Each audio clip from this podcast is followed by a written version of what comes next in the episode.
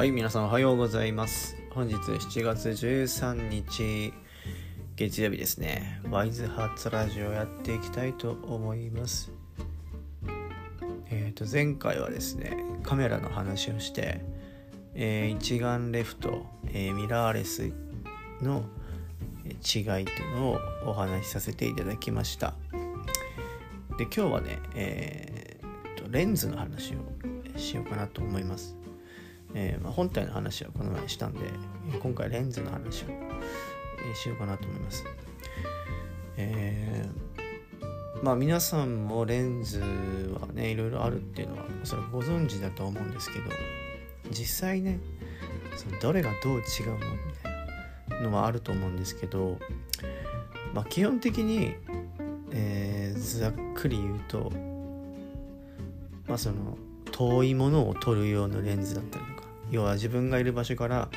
超ごめ遠いところにあるのを拡大して撮れるような望遠レンズっていうものだったりとか逆にその広い範囲を撮りたい。例えば引きで撮りたいけどちょっと画面に入りきらないみたいな時って結構あるじゃないですか。そういう時とかに使うような広く撮れるようなレンズだったりとかあとはそのぼかしをまあ一眼レフとかミラーレス一眼で一番の醍醐味っていうのはこのボケだと思うんですけどこのボケをねををより多く出す用の、まあ単焦点レンズだったりとかかいろんなレンズが、えーあります。でやっぱりそのものによってはですね安いものから高いものまであるので下手するとボディよりも高くなるんですよねレンズの方が、はい、なので結構こうボディが決まってその後自分がどうのレンズを持つかっていうのがものすごい大事で実際にこういろんな方が撮った写真を見てね親切な方は結構どのレンズで撮りましたとかそういうのをね載せてる方もいるんですけどなんかそういうの見てねなんか自分の好みな写真とかなんかどういう写真が撮りたいのかなっていうのを決めてから選ぶのがまあ比較的選びやすいかなっていう感じですね。なのでどういう写真が撮れるかが分かんない状態でレンズを買うっていうのが一番危ない危ないっていうかまあそれはそれで行き当たりばったりでなんかある意味面白いのかもしれないんですけどなんかこう自分で思ってたものとちょっと違うとかねかそういうのがあるとまあね安い買い物ではないので、えー一番いい方法としてやっぱ実際に撮った写真っていうのを見てそれがどういったレンズ撮ってるかを確認してから買うのはおすすめなので、えーぜひ参考にしてみてください。えーそうですね自分は結構あの最近はですねレンズをもうあの絞っててですね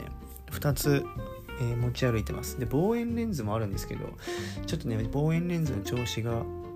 あのあまり良くなくてで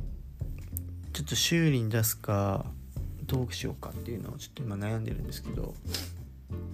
それがまあ新しく買い替えるか。でもね出番があんまなくて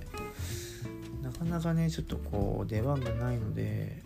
ちょっと悩んでるんですけど基本的には今は単焦点レンズと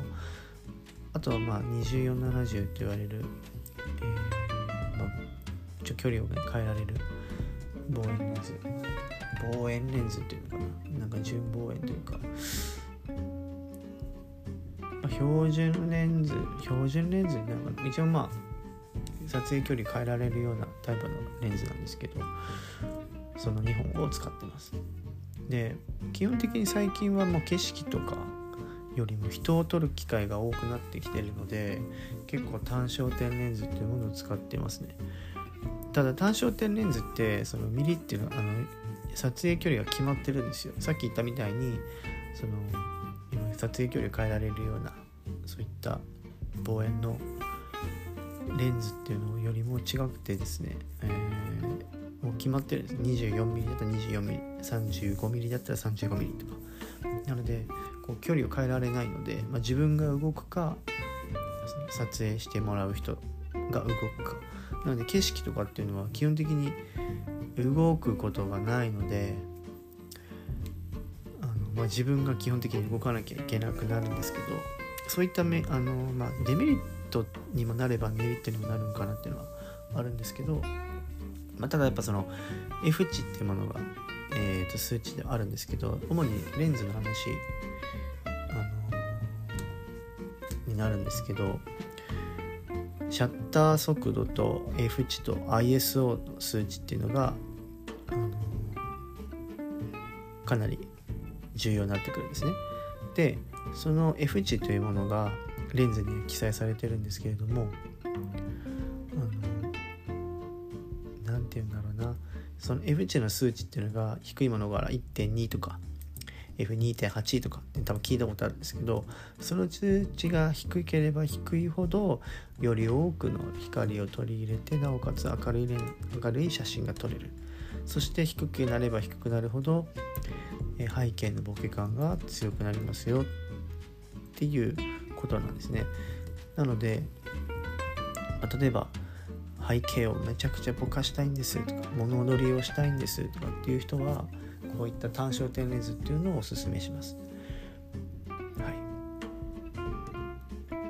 い、なのでここの話の中でですね今単焦点とか出てきたんですけど、まあ、他にもね魚眼レンズだったりとかその本当に接近して撮れるようなマクロレンズとかいろいろあるんですけれどもやっぱりその最初一眼レフとかミラーレス一眼の醍醐味を感じてもらえるようなおすすめレンズは単焦点レンズがいいかなっていうふうに思うの思いますので、えーこれからねレンズを買おうかなと思ってる方もしくはカメラをね買買おうと思ってるけどなんか最初についてくるレンズよりもなんかボディだけ買ってレンズだけ別に買うとかっていう方法もあるので必ずしも一番最初にキットレンズ要はえっ、ー、とまあボディと一番最初についてくる初心者用のレンズっていうのがあるんですけどなんかあえてそのキットレンズを買わずあの買わずにボディはボディで買って他のレンズは他のレンズで買うみたいなのがあのいいかなっていうふうに思うのでまあねちょっとレンズのこととかで分かんなければ個人的に自分で聞いていただければあの多少なりともアドバイスはできると思うので、えー、ぜひ参考にしてみてください。はいっていう感じでですね、えー、っとレンズの今日は話をしたんですけれども、え、またねちょっと、えー、次はどういう話をしようか考えておきますので、なんかねもし他に質問とかあれば質問とかがねあればなんか話が広がるんですけどなかなかねこう毎回テーマ考えるっていうのは難しいんですけど、えー、またね話テーマを決めてやっていきたいと思いますので、えー、また聞きに来てください。それでは今日も一日頑張っていきましょう。じゃあね。